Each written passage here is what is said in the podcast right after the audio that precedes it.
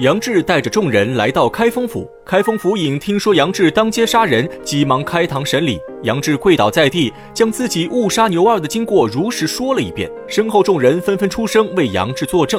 开封府尹心如明镜，他早知牛二欺压百姓、胡作非为，有心想惩治牛二，可牛二过于圆滑，总是无法判他重罪。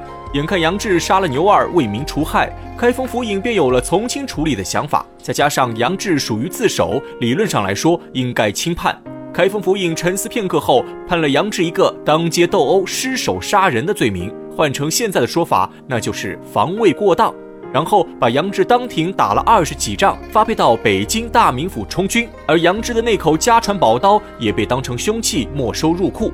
这杨志也确实倒霉透顶，到东京走一趟，不仅没有官复原职，反而惹上人命官司。虽然侥幸捡回一条性命，却也变成一个刺配囚犯。这正是世事无常，造化弄人。可俗话说福祸相依，杨志倒霉太久，似乎连老天都看不下去了。开封府尹一纸文书，将杨志赐配到北京大名府，却正给了杨志一个崛起的机会。原来北京大名府的府尹叫做梁世杰。是当朝太师蔡京的女婿，因为在东京曾经做过官，又被人叫做梁中书。现在是代职下放，在北京城里捞油水。这梁中书在东京时就认识杨志，非常欣赏他的武艺。眼看杨志因为杀人被刺配到自己手下，梁中书喜出望外，他当场打开杨志枷锁，免去杨志的犯人身份，想提拔杨志先当个军中副排，也就是下级军官。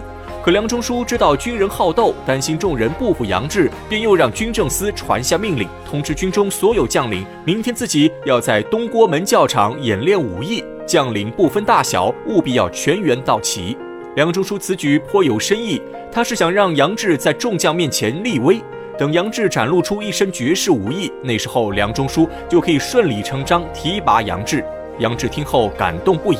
他本是戴罪之身，能被免去犯人身份已是谢天谢地。但梁中书还要提拔他当军中将领，杨志更是感激的无以言表。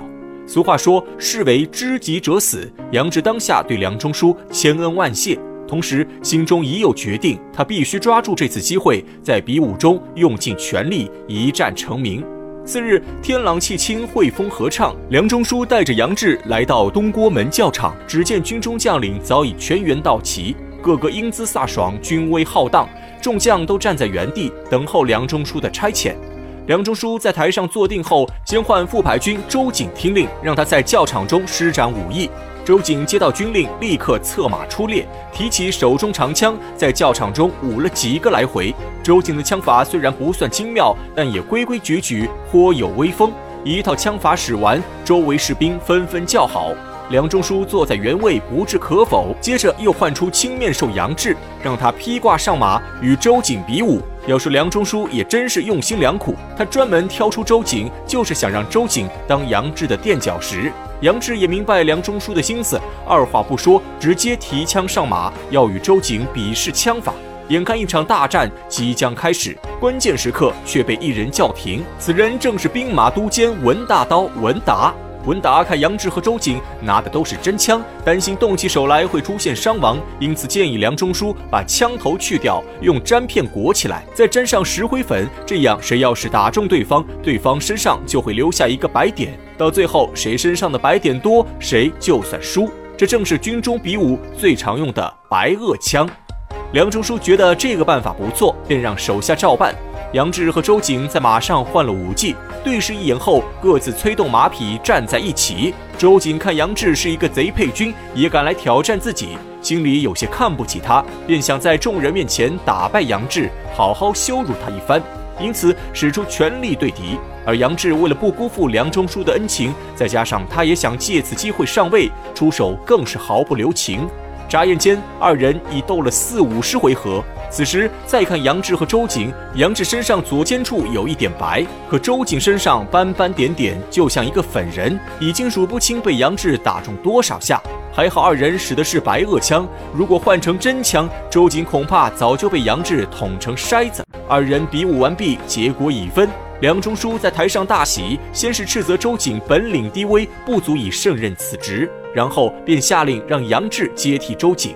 杨志听后喜不自胜，周瑾却心中不服。他虽然知道自己枪法不如杨志，可周瑾在军中效力多年，如今因为输了一场比武，就要将职位拱手让给杨志。周瑾自然不愿意，当场表示要与杨志再战一场。此时，另一位兵马都监李天王李成也出声为周瑾求情，建议梁中书再让他们二人比试一场剑法。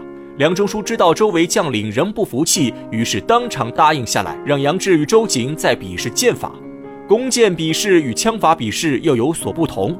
梁中书让两个军人抬着一个箭靶来回走动，又给杨志和周瑾每人发三支箭，射中靶心箭多的人为胜者。杨志和周瑾二人接下军令，旁边早有士兵递来弓箭。这周瑾枪法虽然一般，可剑法却是有一手。只见他骑在马上，屏气凝神，弓如满月，箭若流星，一箭射出正中靶心。与此同时，杨志也射出一箭，和周瑾不分先后，一起射中靶心。第一回合的较量完毕，竟是不分胜负，二人各自不服，搭弓再射第二箭。这一箭射出，力见高下。原来杨志早已看准周瑾箭势，他的箭后发制人，居然直接将周瑾的箭从中射成两半。而杨志的箭余威不减，仍然射中靶心。此箭一出，众人纷纷喝彩。此等箭术真是神乎其神。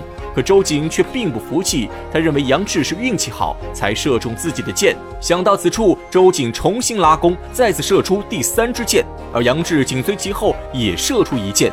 这次周瑾的箭确实射中了靶心，可杨志的箭居然与周瑾射的是同一个位置。分毫不差的再次将周瑾箭矢射成两半，此时箭靶上只剩四支箭，有三支都是杨志所射，二人胜负已明。围观士兵大开眼界，纷纷为杨志呐喊喝彩。梁中书目的达成，心中大喜，便要当场提拔杨志为军中副排，替换掉周瑾的职位。